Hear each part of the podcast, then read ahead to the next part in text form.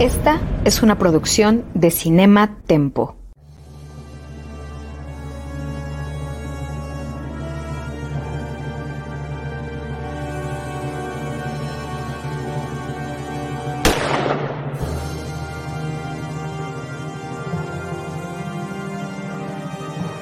Desde 1962, solo un nombre ha definido la acción, la adrenalina y el espionaje en el cine. Esto es James Bond, una misión a la vez. Acompaña a Carlos Gómez Iniesta, Iván Morales y Charlie del Río en esta nueva y emocionante aventura en Cinema Tempo y en Cine Premier. Comenzamos.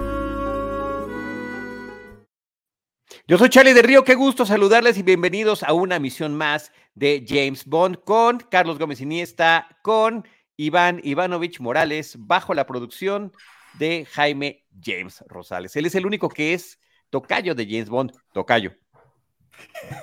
¿Qué, onda, Tocayo? ¿Qué onda, Ivanovich? Este, pues muy contentos de regresar em, a un episodio más de una misión a la vez, que además una eh, con una producción muy simbólica para los mexicanos, porque es la primera vez que James Bond visita nuestra tierra aunque es en una tierra ficticia.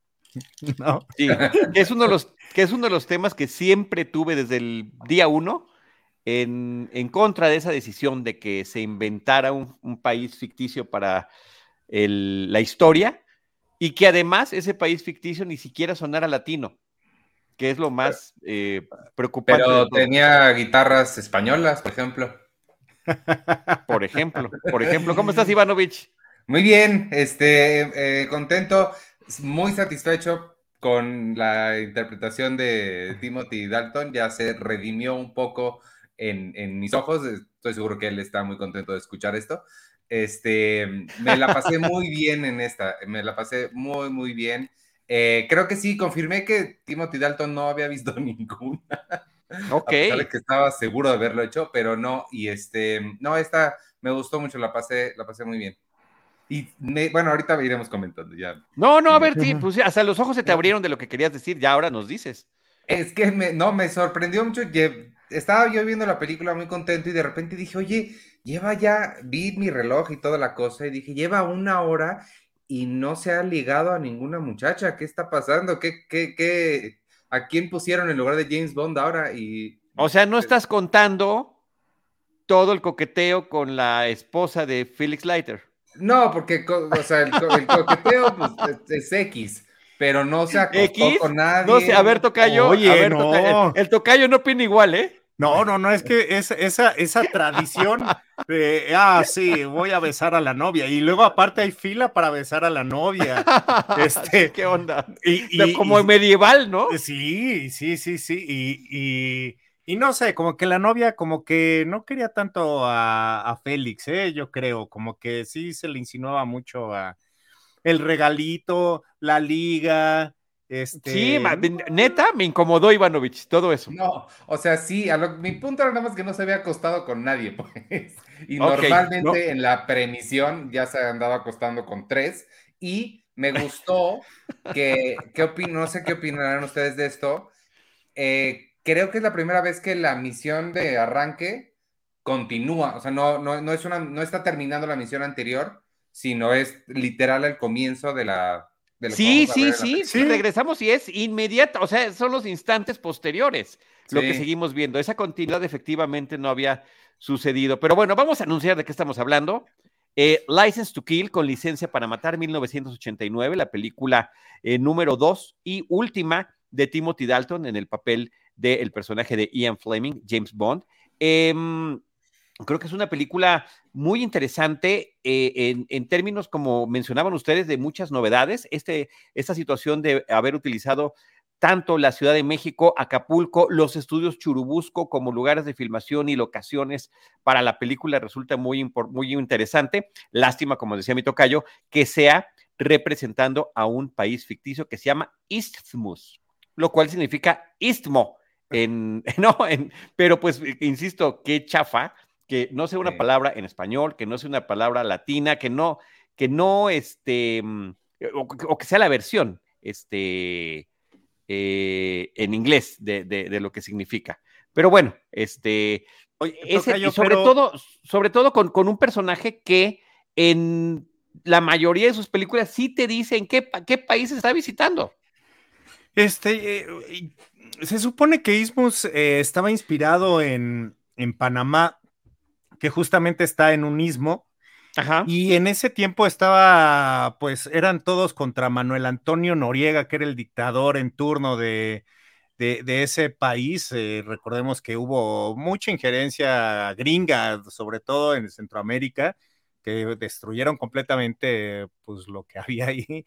Y este, y entonces, o sea, justo fue un poquito para eh, pues tapar el, ojo, ¿no? Al, macho, o sea, como que querían hablar de eso, querían hablar como de los problemas que tenían en, Centroamérica y Sudamérica, ¿no? Dictatoriales y también sobre problemas de droga, pero no lo querían decir eh, como tal, ¿no? Entonces, eh, pues Ismus fue lo que se les ocurrió mejor para, para, pues no sé, maquillar un poco eh, Panamá. Y bueno, pues obviamente en ese tiempo no podían usar a Panamá eh, como locación y pues bueno, nos llegaron a nosotros, ¿no? Sí, Ivanovich. Creo que, creo que funciona, eh, o sea, sí, más bien creo que entiendo por qué no usar, utilizan los nombres reales este, mm, pero hicieron una buena, me gustó, el hotel que estaba, que, teníamos en la imagen anterior, este, yo dije, yo, o sea, leí que era Acapulco, pues, pero me pareció hasta Los Cabos. No sé si el hotel al que, a la única vez que he ido a Los Cabos, el hotel en el que me quedé medio se parecía a este. pero ¿a cuál de todos? ¿A la casa del, villano? Sí, la, casa, de Franz.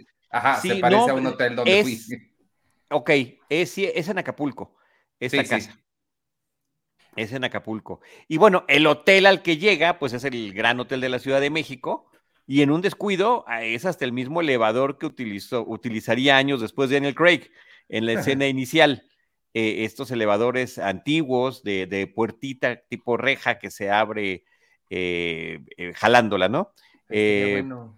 ¿Qué, qué, que eh, tiempo, tiempo después, pues lo usaría también Daniel Craig, ¿no? Para subir, o sea, eh, es el mismo hotel que usa Daniel Craig, este, el, mismo, elevador. sí, decía yo, exacto, decía yo que hasta el mismo elevador, posiblemente, ¿no? Y, que también Jack Lemmon, cuando hiciera esta película de Missing, también utilizarían eh, ese elevador, o sea, pareciera que todas las películas que se filmaron entre este, los ochentas y noventas, pues era llegar ahí y usar ese elevador y, creo que hasta lo siguen haciendo. La neta es que como que ese, hotel sí es como muy representativo en el cine, este, pues a través del ojo extranjero, ¿no?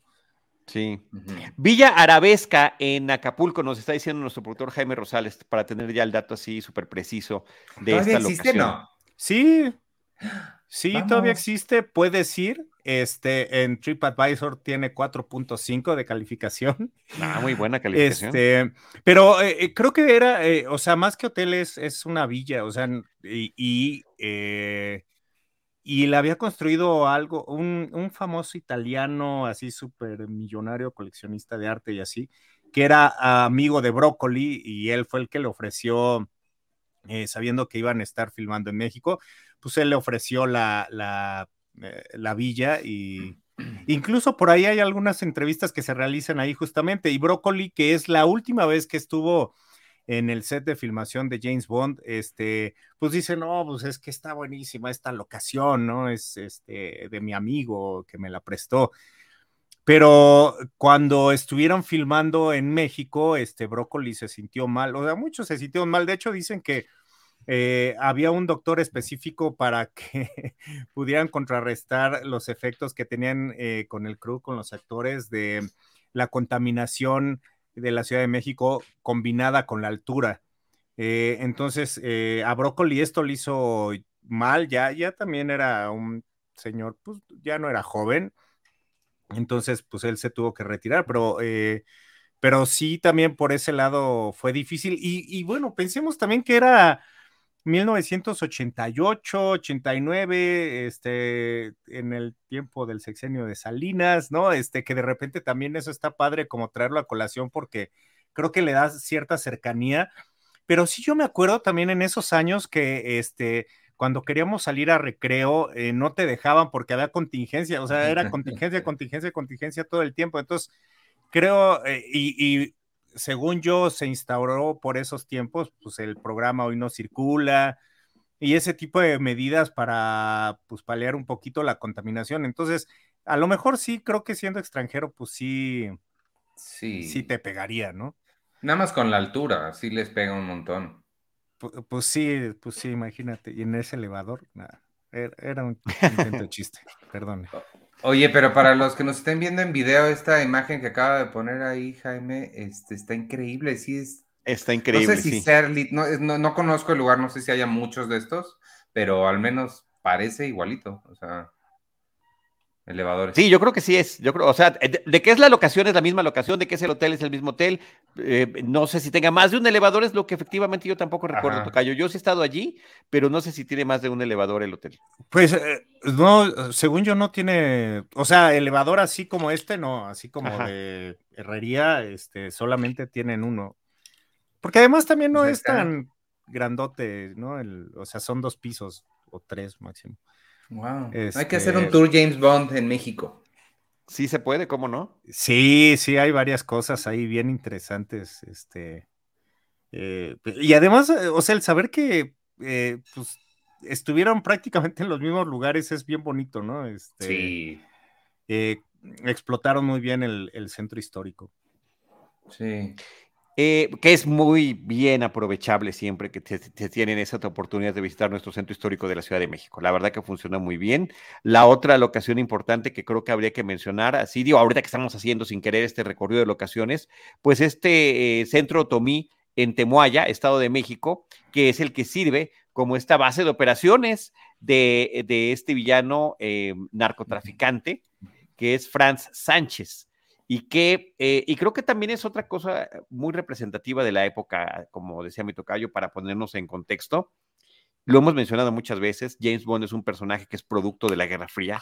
Todas sus misiones, en general, al menos en los libros, tenían que ver con el entorno de este conflicto entre eh, el bloque occidental y el bloque oriental, entre Estados Unidos y Gran Bretaña contra la Unión Soviética y sus eh, países satélite y eh, el, el, contexto internacional empezaba a cambiar en la década de los 80 y justamente en el 89 esta película creo que se estrena antes de la caída del muro de Berlín, pero pues ya estaba todo encaminado hacia ese lado y esta es eh, una de las pocas veces, la otra sería importante sería Vive y deja morir, la primera película de Roger Moore, en que el, el negocio del villano es la, el narcotráfico el, tráfico, producción de drogas y demás.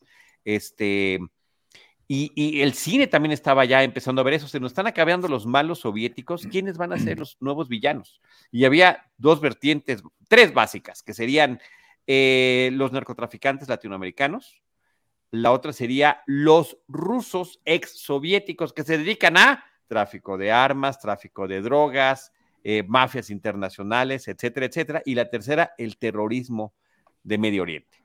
Eh, y por ahí empezaban a, eh, voy a ponerlo entre comillas, a diversificarse las temáticas en términos de villanos, no solamente en las películas de James Bond, sino en el, del cine de, acción en general hollywoodense.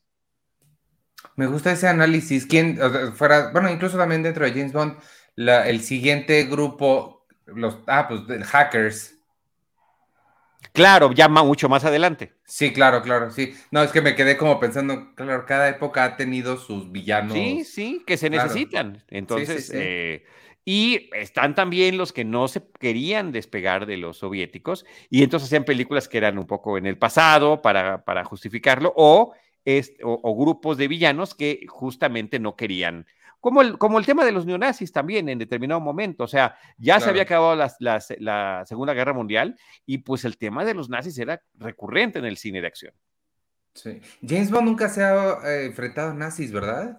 Nazis, nazis. No, porque justamente es, pertenece al periodo posterior de conflicto global internacional.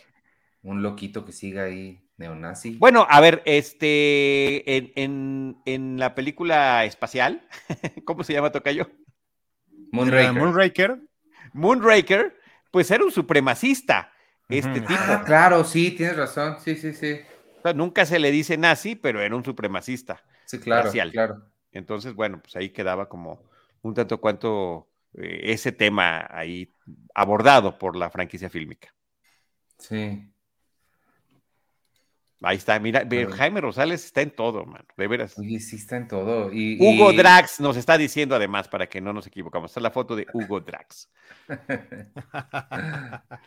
bueno, pues el preámbulo de la película, de esta película de Licencia para Matar, que también me hace ruido el nombre, porque James Bond, el doble cero, siempre ha sido, siempre ha significado licencia para matar, y en esta película se lo quitan, le quitan el doble cero y le quitan la licencia para matar. Entonces, creo que alguna vez inclusive el título iba a ser licencia revocada, que para mí tiene mucho mayor sentido que lo que está sucediendo acá. Em, recordemos también que lo que se intentaba abordar con el nuevo actor que interpretaba a James Bond era un poco más de realismo. Esta es la película más violenta, hasta el momento de James Bond.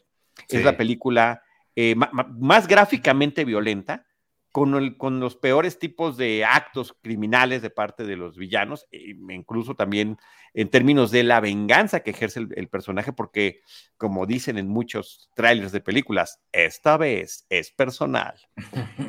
Pues sí.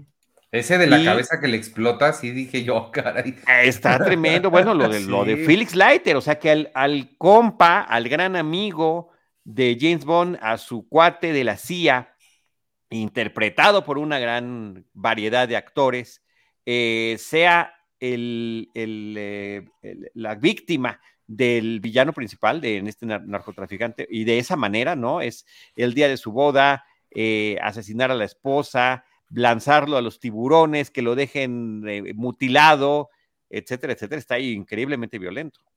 Sí, sí no, incluso que, digo, no, no, no, no lo sacan, pero pues dicen, hay una violación, ¿no? A una, a, a, la novia, ¿no? Este, que, que ya son términos que, pues no, o sea, ni siquiera como que te lo habían manejado así un poco velado. Aquí es como de, ah, sí, tuvimos como una noche de bodas con tu, con tu novia, ¿no? Este, y, y sí, y, también ahorita que decías el del compa este que le explota la cabeza, este, eh, tuvieron que hacerla más leve esta escena porque dicen que sí era súper grotesca. Creo que hay escenas, este, que creo que está esa escena filmada y, eh, porque eh, sacaron muchas escenas de esta película, o sea, la sacaron de la, de, la versión final, pero ese era uno de los que les daba más miedo de que los fueran a censurar y, y pues sí, o sea, sí, sí es, sí es, es grotesco, ¿no? Y eh, porque antes lo habíamos, habíamos visto a otro eh, que había explotado también por el aire, este, que es en los, en los tiempos de Sean Connery, pero era más caricaturesco. Sí, eh, casi cómico. Sí, exacto. Y aquí, pues sí es, explosión de con, sangre, ¿no? Que también empezamos a ver mucha mucha sangre, incluso pues también digo spoiler alert, pero también la muerte de de Benicio del Toro este es, es también muy muy gacha, ¿no? Muy muy gráfica y, el aparato con, con el que lo hacen carnitas pues también está feo. Benicio del Toro bebé. Benicio del Toro, ¿qué tal verlo así tan increíble y ridículamente joven? Parece Benicio del Toro de quinceañero. Sí. ¿Fue su primera película? No sé si fue la primera, pero sí fue de las primerísimas. Eh, y, lo, lo, curioso es verlo, ¿no? Es el mismo rostro igualitito, nada más que súper jovencito y delgadito. Sí, de, de, hecho, este, 21 años tenía el joven Benicio del Toro ahí y es el enemigo de James Bond más joven hasta el momento. Ah, wow, qué buen dato, Tocayo. Sí. Es su segunda película. Tiene una película previa que se llama Big Top Pee-Wee y unos años antes había salido en un video de Madonna como un niño sentado en un coche en La Isla Bonita. wow, qué, es una gran canción de Madonna, por cierto. Sí, sí, sí, no, ya pintaba bien su carrera. Oye, hablando de canciones, es Gladys Knight, la investigué. No me gustó su canción. Tiene mejores Gladys Knight. Tiene mejores, pero creo que es bastante digna la canción. O sea, no es una que digas, ay, no tiene ah, nada que ver. Yo siempre te gusta. No suena James Bond. ya. Mira, Ay, ¿qué? Piggy Germán estuvo, no, entonces tuvo un debut fabuloso, güey. Sí, esto de rastrear la carrera de Benicio el Toro está buenísimo, ¿no? Que empiece con una película con Pee Wee Herman y una película con James Bond. ¿Ya? O sea, estaba marcado para la fama. Sí, sí, sí.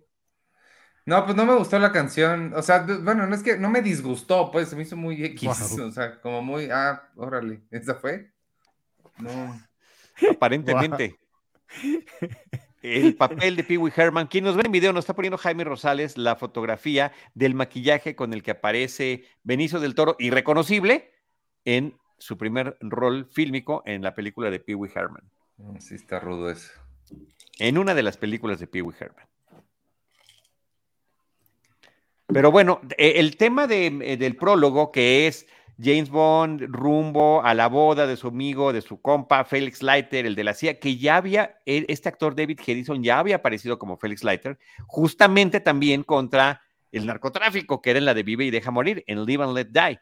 Y es un actor que yo lo recuerdo, yo que veía todos los programas posibles de ciencia ficción, eh, David Hedison pues era un personaje importante de Viaje al fondo del mar.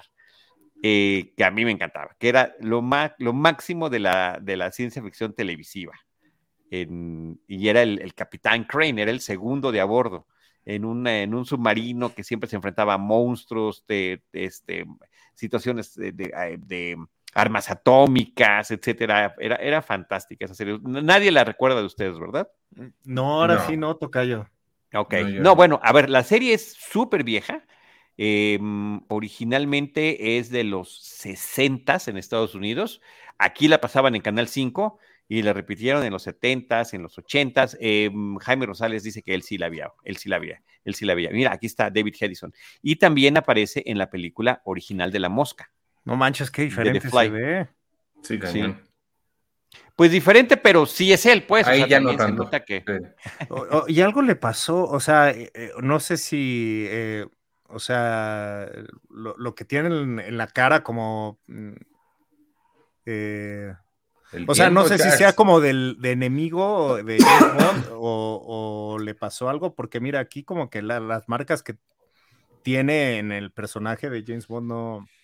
Sí, eh, Tocayo se llama edad y conforme van pasando los años. Pero no, Tocayo. Tú porque estás envejeciendo bien padre, pero. Pues sí, de Félix Leiter. Ah, perdona, perdona. No, no, no. Este, yo estaba hablando de Sánchez. Ah, ya, no, no, no. Estamos hablando de David Hedison, eh, Félix ah, Leiter. Y aquí hasta nos pone eh, Jaime Rosales una foto del de Félix Leiter de, de Daniel Craig y este de, de, License to Kill. Eduardo Peña, locutor, dice, yo sí recuerdo Viaje al Fondo del Mar, tengo los DVDs, wow, eso sí es ir más allá del deber, muy bien. Más allá. Eduardo, felicidades, qué envidia. A ver, nada más les digo este dato, eh, que Eduardo y yo conocemos, y también Jaime Rosales. Tenía un mini submarino, el, el, el, el Sibiu, así se llamaba el submarino de viaje al fondo del mar. Tenía un mini submarino que era redondito, circular, salía y podía volar. Era el Aerosub. Por favor, el nombre, el Aerosub. Ahí está el Aerosub. y así como lo ven, eh, del agua se impulsaba para salir a volar. Era una cosa verdaderamente fantástica. Una serie creada por Irwin Allen. Aquí el Aerosub nos está tapando el nombre de Irwin Allen y este era el, el submarino icónico de esta serie, que además venía de una película. Primero fue película y se convirtió en serie televisiva. Oye, ¿esa era eh, la atracción que estaba en Disney? O sea, no, no, no, no, era del, era de, del Nautilus, de la película de 20 mil leguas de viaje submarino, pero el viaje al fondo del mar es una adaptación súper libre, súper archi recontra libre de viaje de 20 mil leguas de viaje submarino de Julio Verde. Okay. La película que produjo Disney y protagonizó Kirk Douglas ni más ni menos. Claro. Entonces, todo eso de cine fantástico este, es sensacional.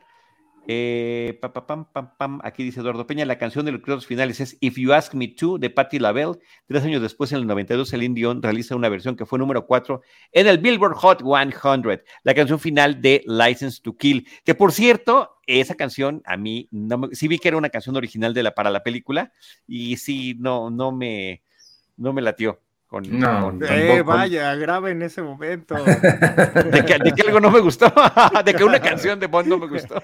Oye, y, sabes, este, leía que también este, Eric Clapton había mandado su propuesta de canción y lo echaron para atrás, pero hubiera sido maravilloso que hubiera estado muy bien. Que Clapton estuviera. Ah, imagínate México, Clapton, no sé, bonito, güey. Pedro Armendaris. Pedro. Ahí está otra, otra, otra relación importante. Es Pedro Armendaris Jr., pero nada más aparece su nombre como Pedro Armendaris en los créditos. Eh, un papel muy pequeño es el presidente de este país ficticio, Istmus. Em, mm, no lo van a creer, un presidente corrupto, pero pues ahí la, la, conexión pues está increíble porque su papá, que ahí nos está poniendo en fotografía Jaime Rosales para quienes nos ven en video, Pedro Armendaris, padre, eh, había aparecido en De Rusia con Amor y creo que siempre estuvimos todos de acuerdo que es un gran aliado de James Bond. Oye, eh, y, se llamaba López porque el jefe de locación en, en, México era Héctor López, que es además uno de los que han estado en la industria mexicana durante mucho tiempo. Y entonces, en honor a, a, Héctor, pues le pusieron López al presidente de, de Ismus. Órale, qué padre. Que además, este, la verdad, no sé, a mí me da un poco, un poco de cosa este, la aparición de Pedro Armendáriz, porque no, o sea, tiene un diálogo, ¿no? Que dice, esto es la mitad de mi cheque, algo así. Y nada más, o sea, como que lo hicieron vestirse como así de, pues no sé, como, militar, de, de, dictador militar. de chambelanes. No, no, o sea, sí, pero no.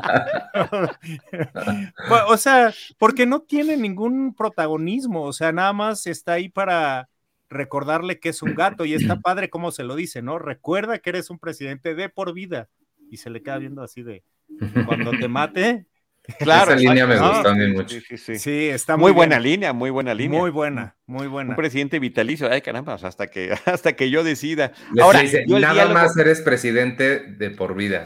Exacto, nada más, eso era, exacto, este, Ivanovich, eso era importante, nada más eres presidente de por vida. Ahora, ¿yo qué le diría a Pedro Almendaris con ese traje? Le dije, ¿a qué hora zarpamos, capitán?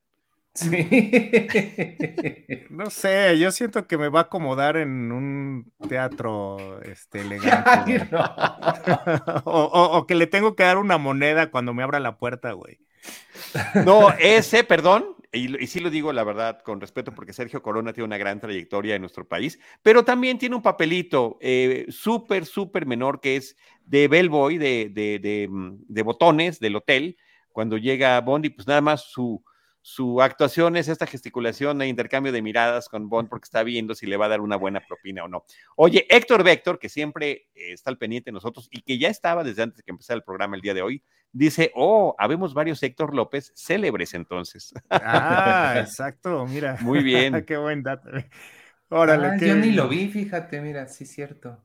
¿No lo viste? Sí, sí. No. Porque como que sí le, sí, sí le dan un tiempito. le dan, sí. Sí. Sí. Le dieron más este tiempo que a Tenoch, por ejemplo, para hablar de estos, actores muy conocidos mexicanos que salen en alguna película de James Bond.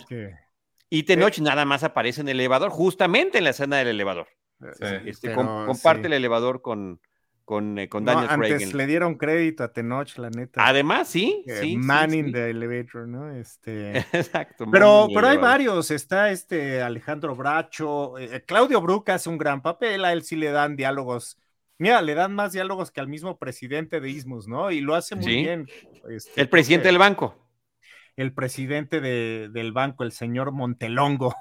Ese señor Montelongo. Pero, pero además este no solamente le dan más diálogos, sino le dan más, más eh, ocasiones para hacer gesticulaciones y mostrar su histrionismo, ¿no? Ah, este, no, ¿a poco cree que yo voy a, recibir su cuenta? Pues es que mire, traigo, ah, pase usted. Ah, sí, bienvenido. Y después, voy a hacer un retiro, oh, y se le descompone el rostro. Sí.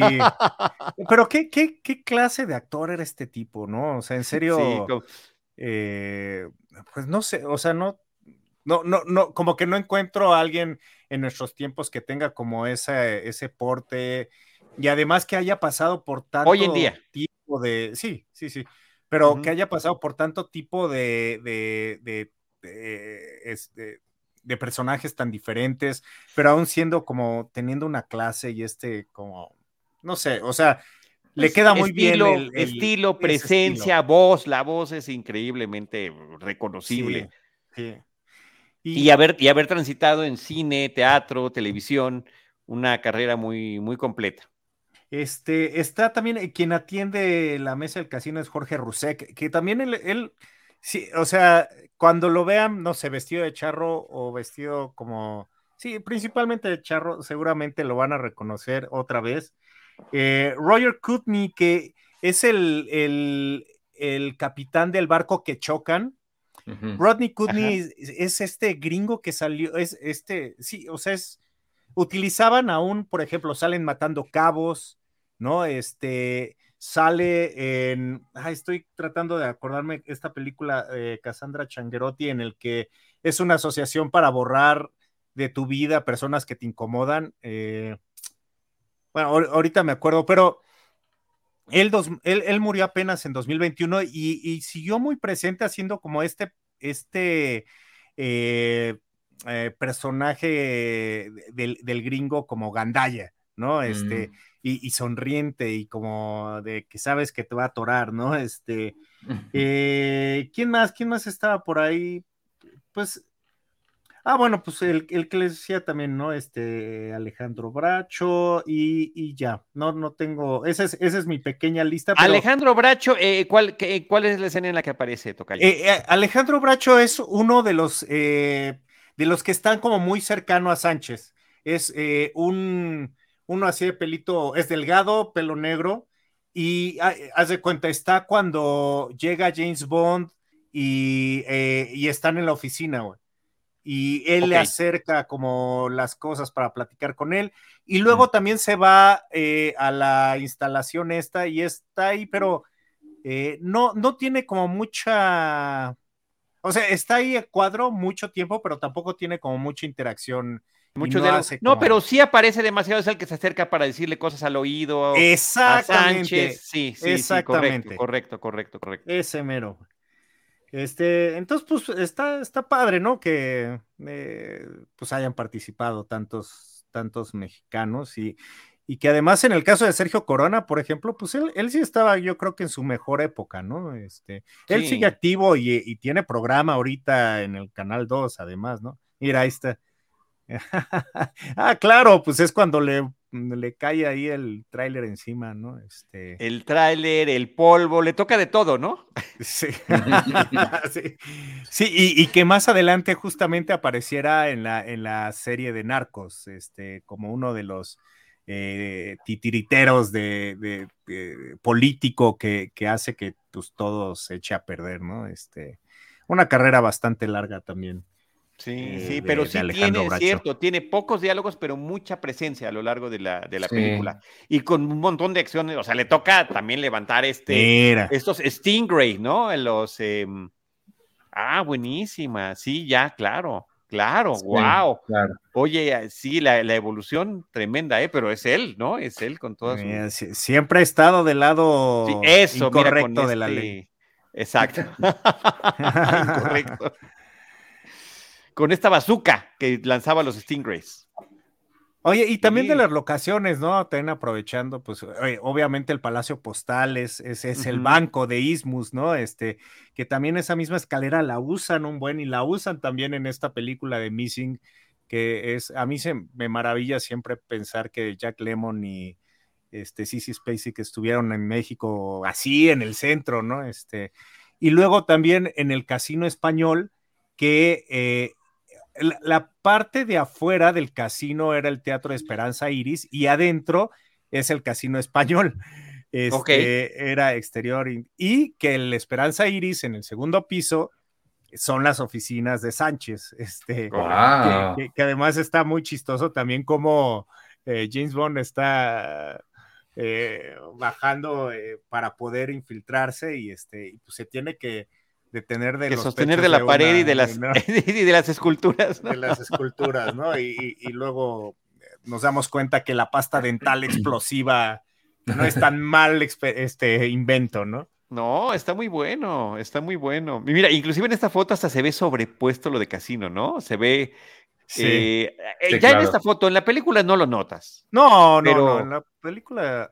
Pero aquí sí se bonito ve... se ve México, la neta. Sí. Muy elegante, ¿no? O sea. Bueno, el Palacio Postal hasta en Coco tiene un papel muy importante en la película animada. Ah, tienes razón.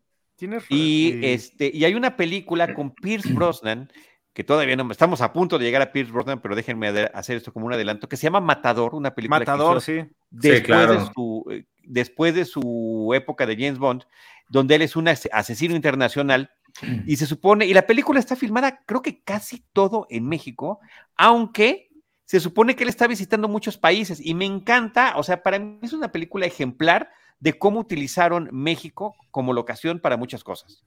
Este, mm, en, lugares del centro histórico, pues con, con estas arquitecturas eh, tipo europeo, se supone que está en Praga o se supone que está en alguna otra ciudad. Eh, está, él además cuando está, porque también está en la Ciudad de México, se hospeda en este hotel que está ahí en Polanco, Tocayo, eh, se me fue el nombre. El Camino Real. El, Camino Real. va, va, a la Plaza de Toros México. Santa Fe se supone que es una ciudad estadounidense, los edificios de Santa Fe. El, el eh, hipódromo, las escaleras de la parte donde están em, el centro de convenciones del hipódromo o el este centro Banamex. Este es como si fueran las escaleras de un aeropuerto. Y el hipódromo se supone que es el hipódromo de una ciudad estadounidense. O sea, es, es un gran ejemplo de cómo se puede utilizar México como locación, incluyendo México, pues, ¿no? Claro, También está el Zócalo y están varias partes donde, donde se supone que este personaje está, está pasando. Sí, de acuerdo. Pues Justamente esa foto es de Santa Fe, de esa foto de la explosión. Qué bien. Oye, no, y bueno, también ahí en el Palacio este, Postal, pues, entrega inmediata de Cantinflas, que justamente la hace también como de un espía, ¿no? Que está tratando de, impedir una, que se arme una arma atómica, ¿no? Este, creo que es, es, bonito. Pero sí, pues ahí en, en Tacuba, ¿no? Donde tiempo después, pues sería este Spectre, ¿no? Exacto. Grandes datos ahí. Sí, sí, estas conexiones me parece que son muy importantes porque terminan con, este, ¿no? enlazando distintas épocas. Insisto, desde la época de Sean Connery, con Pedro Mendaris papá, hasta esta película ya en el 89, con estos cambios que estaban significando. A mí la forma en la que opera Bond en esta cinta me gusta mucho porque conecta mucho con un personaje de cómic que aparentemente no tiene nada que ver, pero que es Frank Castle, de Punisher, el castigador, como se llamaba originalmente en los cómics, que él eh, no le importan los recursos económicos de los villanos, salvo para utilizarlos contra ellos mismos y generar conflictos entre ellos, para que también entre ellos terminen atacándose. En la versión, de, hay varias versiones cinematográficas de, de James Bond, Thomas Jane fue uno de ellos y el villano era John Travolta y justo lo que hace de Punisher, este, justo lo que hace eh, Thomas Jane como Frank Castle, como The Punisher en esa película, es empezar a crearle esta paranoia al villano que interpreta John Travolta para que él mismo termine acabando con su propio equipo. Si hay alguien que conozca Punisher es mi tocayo. Eh, todos los que no sepan, eh, siempre lo, hemos considerado como un gran especialista de, de, ese personaje que en su momento eh, todavía antes de que explotara la fiebre de los cómics, pues no era tan bien conocido, ¿no? Este, y, que, nunca, nunca, ha sido bien recibido en el cine, pero además sí te agradezco mucho, Tocayo, porque recuerdo ese momento en, la historia de Editorial Premier, donde con, em, con Eduardo Scheffler y tú, este, pues decidieron mandarme, por recomendación tuya, a la filmación de esta película a Florida este, justamente por el conocimiento que tenía yo del personaje. Y fue una gran experiencia, me tocó ver escenas de explosiones, ver a Thomas Jane y conocer a John Travolta, que fue de los super highlights de esa, de esa visita, ¿no? Pero temáticamente, si tú pones esta película de Thomas Jane con esta película de James Bond, este, se comportan de manera muy similar los personajes. Oye, eh, ahorita que estabas diciendo que justamente es como un renegado, ¿no? Justamente una parte importante de la trama es que le dice a, a M que este, pues entonces presento mi renuncia porque yo quiero vengar a mi amigo que ha sido este, nuestro gran acompañante durante muchas misiones. Y le dice, bueno, pues entonces este, eh, está solo. Y él brinca y dice, ah, entonces creo que este es mi adiós a las armas. ¿no? Es, es un diálogo que es.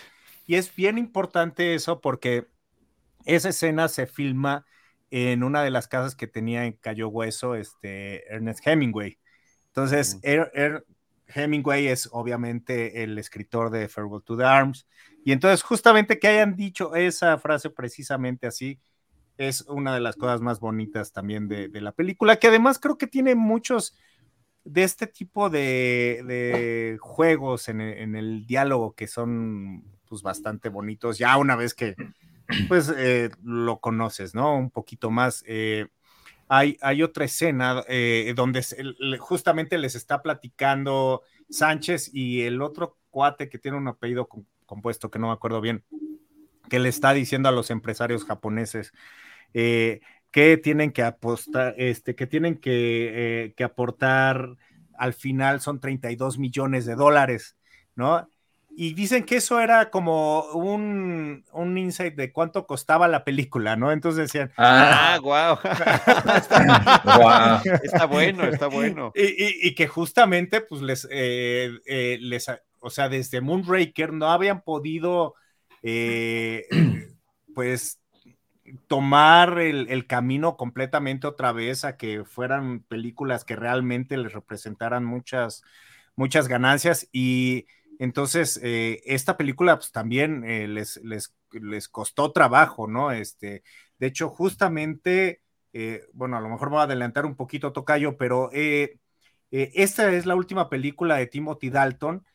Muchos dicen que no, que, que, lo fue porque no, sus dos películas no lograron hacer el dinero que se esperaba, sobre todo esta en Estados Unidos no le fue, no le fue bien pero al mismo tiempo empezaron a haber varios conflictos de, este, de derechos de autor y cosas que hicieron que se fuera retrasando más, más eh, la siguiente película y que al final ya cuando podían hacerla ya Timothy dijo, no, pues ya saben que ya, ya, ya no quiero estar en esta onda. Este, pero, pero ya venían arrastrando estos problemas eh, legales y financieros y además Broccoli es su última película en la que iba a estar totalmente involucrado. Entonces, este, pues eh, aquí sí también hay un parteaguas. Recordemos que eh, eh, el, siguiente James Bond, este, ¿cómo se llama? Tocayo, se me fue, este. Pierce Brosnan. gracias, gracias. Este, pues llega dentro de seis años más, o sea, es, un buen rato. Tiempo, ¿no? Sí, es una de las pausas más grandes que ha habido. Y además era un James Bond que ya había tenido este, el papel en la mano y que no se lo pudieron dar por Remington Steel, que eso ya lo platicamos en su momento. Sí, aquí son un montón de datos importantes. También es la última película de John Glenn como director. Él había dirigido desde Solo para sus ojos, Octopussy, em, En la mira de los asesinos, The Living Daylights y License to Kill, Licencia para matar. The Living Daylights siempre se olvida, este, ¿cómo se llama? Su nombre es Peligro en español. Su nombre es Peligro, que es la anterior, y esta fue ya también su última película. ¿Quién hace GoldenEye? Eh, es el, mismo que hace también la primera de Daniel Craig, cuyo nombre se me acaba de escapar. Martin Campbell. Martin Campbell, correcto. Martin Campbell, sí, que lo hace, con las dos las hace sensacionales. O sea, yo creo que eh, Martin Campbell con em, eh, la primera película, o Golden Eye, que es la primera de Pierce Brosnan, y Casino Royale, que es la primera de Daniel Craig, son las mejores de cada uno de esos James Bond. Pero, pero sumando lo que decía mi tocayo Ivanovich, es que además de todos esos problemas, además de, todas estas situaciones de contexto que nos has dado, también estaba no nada más la, parte de, la, eh, de, lo que habían producido las películas en cartelera, sino el hecho de que al público no le estaba gustando este James Bond, un James Bond vulnerable, un James Bond al que podían golpear, que, acababa completamente. Sangrando. bueno, no, pero sangrando, desaliñado, o sea, dicen, no. Inconsciente. James Bond siempre está impecable. E, este, todos estos elementos que le era Craig son súper apreciados. Estaba, el concepto del personaje para la década de los 80 estaba adelantado a su época. En esta versión que le toca interpretar a Timothy Dalton el personaje. Sí, Sí. A, mí, a, mí, me sorprendió mucho cuando, en, la primerita, cuando se avienta en el paracaídas para llegar a la boda, está todo despeinado. Yo sé que volando no tiene sentido que estuviera peinado, pero siento que los demás sí hubieran estado peinados. y, este se le ve el pelo así, sí es como muy diferente ya esa parte. Sí, sí, sí, sí. Y bueno, y qué decir del final, de cómo queda en el final, ¿no? Después del, del choque de los de los eh, de las de los camiones Kenworth. ¿no? Nada más nos este faltó Lola la trailera por ahí. Ah, un pilar de nuestro cine, toca yo, pero este, nada más para agregar a la lista de, de los últimos de, de, la franquicia. Se fue Richard Mabon, que era eh, uno de los escritores permanentes también de la franquicia, John Glenn. Maurice Binder ya no, ya fue su último diseño de títulos. Eh, Robert Brown como M, Caroline Bliss como Money Penny y bueno, obviamente Timothy Dalton como James Bond. Entonces también, claro. híjole, hubo ahí también eh, desbandada, ¿no? Este.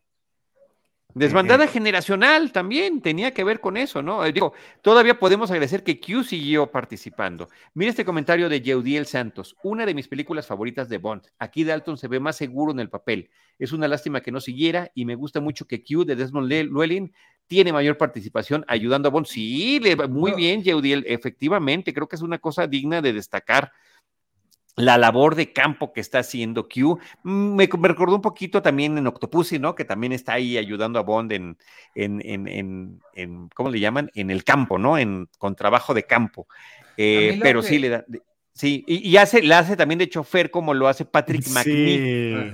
en A to a Kill, que es curioso. Y lo que es muy triste también es eh, de ver manejando a Q es que eh, el actor Desmond Llewellyn muere manejando en Inglaterra, muere en un accidente automovilístico trasladándose entre distintas convenciones de James Bond en las que él participaba muy activamente hacia el final de su vida. Qué gran dato. wow. Sí. A mí lo que me, me, sí me sacó un poco de onda de él es que mm, ahora parecía que eran amigos, como que me, me sorprendió su actitud hacia Bond, que usualmente es más como, ay, este niño que... No, pero creo que es la dinámica, o sea, siempre se han llevado bien preso, oye, deja mis cosas, o sea, trátalas bien, este, aquí no estás, toda la división se está esforzando en hacerte los, los, eh, estos elementos que te van a apoyar, estos gadgets que te van a apoyar. Es amistoso, ¿no? Pues, pero pasa también con Daniel Craig, pasa también con Daniel Craig cuando ya no está. Ah, sí, no, con, todo mundo... el nuevo sí. Sí, por eso, pero me, refiero también cuando, cuando se va, es decir, este, somos compañeros de trabajo en la oficina, a lo mejor no nos llevamos bien, pero ya que no está, dices, ay, vamos, ¿qué, está pasando, no? Bueno, este dato también que me parece padre, lo de Money Penny, que es la que pide el reporte ah, del estatus de 007 antes que el propio M, está bueno, y la actitud de Q me parece que es consecuente con eso. Y la escena de la silla está muy buena, ¿eh? Apenas se nota que es un doble de cuerpo, al que tira de la silla Bond este, cuando se encuentran en el hotel. Mm, es que Q ya estaba en la habitación, no lo empuja, nada más se ve de espaldas, a M cae sobre una silla y la silla se cae al piso y ya cuando se levanta ya es Desmond Llewellyn. Oigan, este, me, acordé también de ti, este, Iván, de, de, qué prefieres, el traje de mantarraya o el de cocodrilo, güey. Hay que hacer una lista de veces que James Bond se ha disfrazado, porque... Güey, estaría bien chido, güey. Se hagan funcos así de disfraces de... Ándale. Sí, este, James Bond, payaso, James Bond, cocodrilo, James Bond, chango. Que todo lo del... Todo lo de las escenas bajo, bajo el agua me gustaron mucho, eh. Creo que muy bien hechas, sí, muy, muy bien. Y las aéreas también. Sí, también. Y, la, y perdón, y las de los trailers también. Bueno, y las de este la tierra y todas. Trailers, güey. no, es que sí, verdad. Este, creo que son muy bien, están muy bien las secuencias de acción. Sí, pero las ves como más orgánicas, no las sientes, es, por el show. Sí. ¿Me explico? Y unas explosiones también tremendas, o sea. Bueno, algunas de los trailers llenan la pantalla. O sea, yo lo primero que dije, wow, esto en el cine, que la vi, sí la vi en el cine, está, o sea, se ha de haber visto espectacular. Sí, sí, el, el espectáculo, eh, creció y se ve más orgánico. Ya me acuerdo mucho que platicamos, no me acuerdo en cuál, que se ve como muy timeado cuando explotaban las exacto, cosas como show de Reino Aventura. Y aquí sí ya es más, se siente más orgánico, natural. Sí, sí, sí, sí, sí. Ahora, estos actores, Robert Davi, que aparece como Franz Sánchez, y Anthony Serb, que también sale como este aliado al que es el que termina explotándole la cabeza con la falta de la presión o el exceso de presión, eh, cómo sus rostros les han servido para que sus trayectorias cinematográficas o televisivas sean en papeles de villanos. O sea, están como, como eh, eh, en, estos tipos de estereotipos, en estos estereotipos de, narrativos del audiovisual. Y pues son bien aprovechados en ese sentido, ¿no? Otro dato que quería, que, me parece importante, así como nos daba el tocayo, el de Noriega, pues es el de Pablo Escobar. Esta frase de plomo o plata también es muy atribuible a él, es otro de los grandes problemas de la época. Y el dato curioso sería que Benicio del Toro termina interpretando a Pablo Escobar en una película. Claro, claro, qué gran, gran dato. Pero es, es bien, me acordé de Austin Powers, ¿no? Porque le dicen, ah, te vas a quedar pudriéndote en la cárcel y ahora sí no vamos a aceptar tu millón de dólares. ¿no? Te va a dar dos. ¡Ay, dos! ¡Wow! ¿Esta también la viste en español? Esta. Esta. Ah, no. No, no, no. Ah. O sea. No, qué bueno. Si no la vi en español, no, sí, le puso más atención. Sí, sí, la vi en español con subtítulos en inglés. Tienes este que tener tu sección datos curiosos del doblaje hay, hay, un, hay una parte en la que dice, no me acuerdo en cuál, pero dicen, eh, no sé, espionaje, mi abuela, no es cierto, ¿no? Algo así. Ajá. Sí, sí, sí. Siempre hay cositas así. Pero, pero más allá de eso no encontré nada así más, más mexicano que, que lo de la otra vez. Claro. Oye, las chicas Bonds de esta no pasaron desapercibidas. Pues eh, es eh, guapísima, ¿no? Talía no, sí, pero no las hemos mencionado, digo, me refiero acá. Claro, pues, este, sí, a ver, eh, sí son muy guapas, creo que las dos les dan su, su buen momento para lucir. Me gusta la contraposición que hacen de ellas, ¿no? Que, que se tienen celos la una de la otra. Eh, eso me parece que, termina estando bien manejado. Y de una de ellas, me parece que su look ochentero es increíble.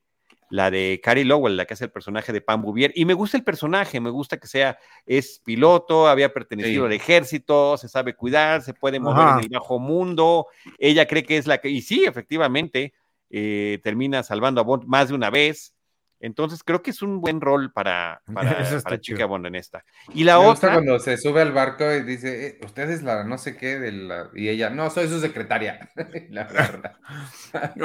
no, pero, antes, antes de eso, cuando dice, este, la presenta como su asistente, y se queja, oye, ¿por qué soy la asistente? Y dice, es que estamos aquí en este, aquí en Latinoamérica y aquí es la cultura machista. O sea, imagínate Bond diciendo, diciendo la cultura machista. ahí es creo que es cuando, se, cuando empieza a sangrar por primera vez de que se mordió la lengua. Oye, pero es, bien eh, interesante cuando se están peleando en el bar, así todos están volando sillas, el cuchillo, disparan, y las chavas que estaban bailando no dejan de bailar. No dejan de bailar. No, porque eso nunca se bajan del, del pedacito. No, porque eso te, te, señala que ese tipo de cosas pasan siempre. Sí, claro, no, show must go on. Exacto. El show debe continuar, sin duda alguna. Sí, es una escena simpática. Pero este muy interesante ver a Benicio del Toro en ese papel. Digo, porque estamos mencionando algunas de las escenas donde termina participando con, con este henchman. Es, curioso ver a gente así, es, es porque su personaje no, no, no requiere que lo voltees a ver tanto. O sea, cuando está en el fondo, no era necesario voltear a verlo, pero sí distrae que se vuelvan estrellas. porque claro que ya que lo conoces, a mí me fascina ver la evolución física de los actores a lo largo de los años en sus trayectorias. Me, parece algo fascinante. Y sí, tienes razón, Ivanovich, yo estaba hipnotizado eh, viendo a este, pues es que actualmente Benicio del Toro tiene ya las eh, los, los, rasgos muy marcados de su rostro. Aquí está todo lisito, ¿no? Sí, Como que dice un mega Photoshop. sí, pero yo me siento, yo, yo siento padre por ellos porque me, lo que a mí se me ocurre cuando veo a gente así muy joven al inicio de su carrera es, órale, no tiene idea que después va a ser. Exacto, exacto, exacto, Él está muy contento porque es el, el secuaz 3 y no sabe en una que película en 10 años en una película de James Bond. Claro, 21 años en una película de James Bond, yo me muero. Sí, está cañón. Oye, no, bueno, también esta Talisa Soto, este, que interpreta aquí a Lupe Lamora, no sabía que en 10 años se iba a convertir en Kitana de Mortal Kombat, güey. Esa referencia le dicen te, la debo. Se llama ah, Lupi, le decía así, ahí es donde se, evidenciaba este, este actor que no habla español, ¿no? Sí. El hace de Sánchez no habla ah. español, porque en vez de Lupe le decía Lupi. Ah, eso, eso no, no, pues no lo caché por andarle escuchando. ah, claro, por haberle doblada. Pero el, tema ahí también de la violencia eh, contra la mujer está brutal. O sea, es una de, tantas situaciones así que se exponen. Ah, hiciste esto y a latigazos. Wow. Latigazos. Y después ves las. Y, si era una especie como de. De, pues, cola de salamandra o algo, ¿no? Este.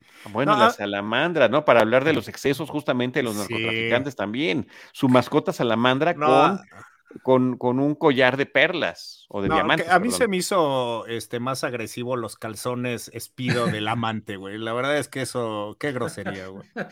O sea, qué bueno, qué bueno que le arrancaron el corazón.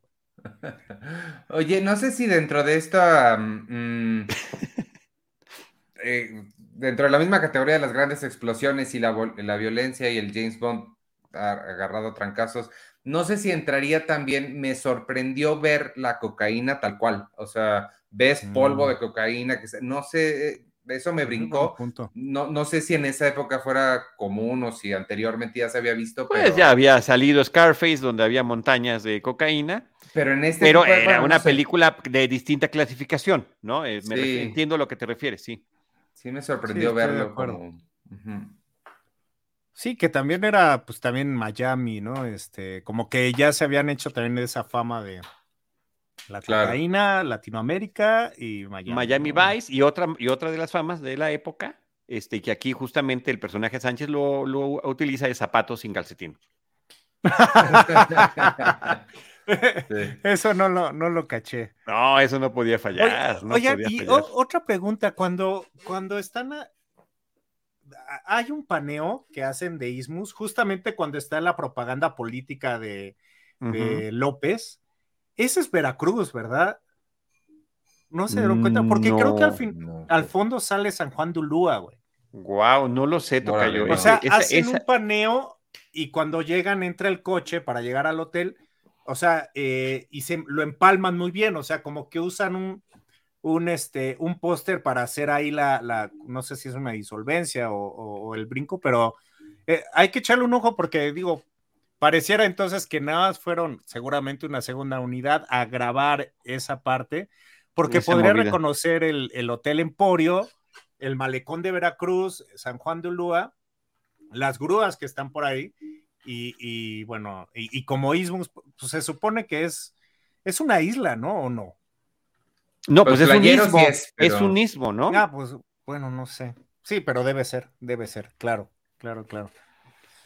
Ahora, ahí, eh, hablando de esa escena, y voy a, voy a hablar específicamente de esta película de 1989 que se llama License to Kill con licencia para matar. Se escucha en el audio, lo voy a parafrasear porque no, no lo recuerdo, están los pósters del presidente López interpretado por, eh, por Pedro Armendáriz y dice, el presidente López les invita a que vote por sus candidatos.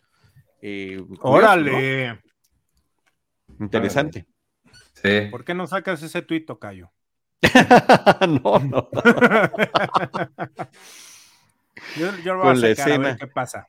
Con la escena completa. No, habría que sacarla con la escena y con el audio original para que se vea, ¿no? Sí, claro. O así va. Vaya, ¿eh? Así, cómo han cambiado las cosas, ¿no? Qué interesante, güey. Sí, sí, sí, está, está, está, muy bueno. Pero creo que, bueno, ya en, términos generales, sí es una lástima que, em, que haya acabado tan pronto la carrera de Timothy Dalton como James Bond. Sí, iba bien. Esta sí la hizo bien, la otra no. Mira, James, Bond dice que sí vamos a poner en TikTok esa escena. Venga, venga James, tú puedes. Y sí, un, 11 de abril de 1994 anuncia oficialmente que eh, ya no será James Bond. Pero imagínense, fue. No, man, cinco, años, después. Cinco años después de estar esperando de ya, ya, ya tiene peli, ya. Y, el mundo le respondió, ah, ya no nos acordábamos. Sí, qué fuerte, güey. Sí, cierto, claro. ¿quién, ¿quién, escribió esto? sí, o, o, bueno, o podemos decir que James Bond pues ya no recuperó su licencia. Eso sería más preciso. Bien, Tocayo, estás afiladito el día de hoy, ¿eh? No, no creí que fuera a tener éxito mi chiste. Gracias por reírse, amigo. No, está muy bueno. Oye, aquí en México, el, con licencia para matar, completo el título es 007 con licencia para matar, fue estrenada el 14 de septiembre de 1989. Y curioso también, para México un fin de semana de independencia. Cinco semanas duró en cartelera. Oye, nada más una pues cosa sobre el, sobre el título que te parecía impreciso porque no tiene licencia y se llama con licencia. Este, en inglés no, o sea, en inglés nada más se llama license, no, le, no están diciendo que la tiene, o sea, es... Ni, exacto, exacto, habla de la licencia. Puede que la tenga, puede, o sea, no se llama el licenciado, ¿no? Se llama con licencia para Claro, entonces, claro, no es comandante, es licenciado, licenciado comandante. licenciado Bond, eh, prefiero comandante. wow, qué bien, me gusta. Bueno, pues con eso, no sé si tengan algún otro dato, algún otro, otro tema que quisieran comentar. No, adiós Timothy Dalton. Adiós Timothy Dalton. Una, una, una, eh, por todo lo que platicamos, una película me parece muy original dentro de la, toda la franquicia fílmica. Sí, me gustó mucho. A mí, a mí me gustó bastante. Es de las que más me ha gustado. Bien, eh, eso, eso, eso me alegra, sobre todo por, efectivamente, lo acabas de volver a decir, como no te gustó la anterior. Exacto. Este, todo lo que no te gustó la anterior de Living Daylights. Exacto. Eh, en fin, Tocayo. Este, pues eh, nada más decir que a mí me emociona mucho el seguir pensando que estos, estos actores este, estuvieron pisando las calles que nosotros podemos pisar a diario este, y contemplaron nuestras, nuestros edificios y estuvieron en contacto con la gente de aquí. Eso me emociona mucho. Faltó nombrar eh, todo lo que hicieron en los estudios Churubusco, que los estudios Churubusco es una parte esencial también de la producción de esta película. Quizá es una de las más legendarias eh, que se han hecho ahí, eh, yo creo que junto con Total Recall. Este, y, y Dunas, y Dunas. Y Dunas, claro, gracias Tocayo, y Dunas. De las este películas internacionales, por cierto. Sí, claro, claro, claro. claro. Eh, y, nada, y decir que, bueno, Timothy Dalton, pues después estuvo en Rocketeer, que, que además también se ha convertido en una película de culto de superhéroes, quizá ahí un poquito guardada, pero me gusta que esté así. Y, hace poco, pues también lo vimos en Toy Story 4, ¿no? Este, haciendo la voz de Mr. Eh, Prickle Pants. Eh, entonces, por ahí anda de repente activo. Eh, yo creo que no nada mucho más cañón que, que James Bond, pero creo que no le molesta tanto, ¿no? Este, creo, creo que tiene una carrera un poco paralela al estrellato, pero, pero pues que con eso creo que puede pagar sus no, a ver, y, y, en tele este, estuvo un par de años en, la, en la serie Doom Patrol y también en Penny Dreadful, que es muy buena serie, muy interesante y que además ahí está compartiendo créditos con Eva Green, una chica Bond emblemática. Entonces, el hecho de que estén, de que aparezcan juntos con personajes muy extremos y muy distintos a, los que hicieron en Bond, me parece súper interesante. Y, Mira la que nos puso, la que nos puso este y, eh, Jaime Rosales. Eh, ¿Cómo se llama en español? ¿Alguien se acuerda? La Bella y el. Ah, no, y, el, y el dictador. Eh, algo así, ajá. Oye, pero mira, está dando aquí el Pedro Armandarizazo, con todo respeto. Sí, con, entre el bigote y el uniforme. ¿eh? Exacto. Toda esta historia está llena de muchas conexiones muy interesantes. Qué bonito, sí.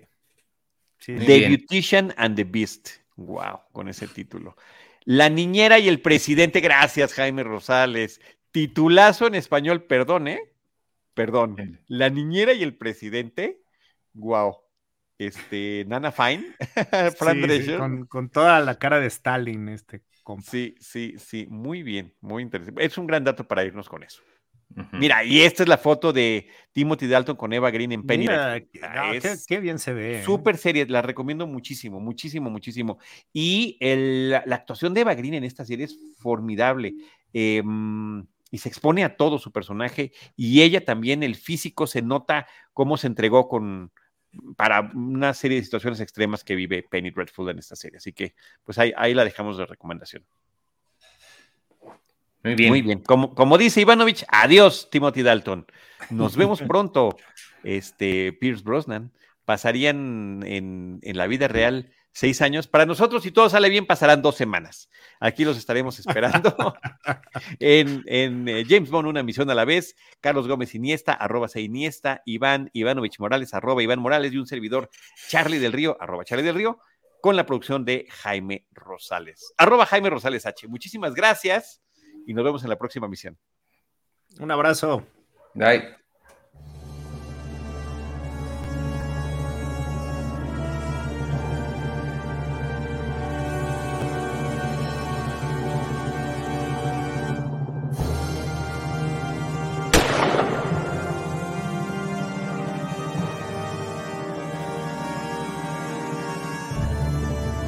Esto fue James Bond, una misión a la vez, con Carlos Gómez Iniesta, Iván Morales y Charlie del Río.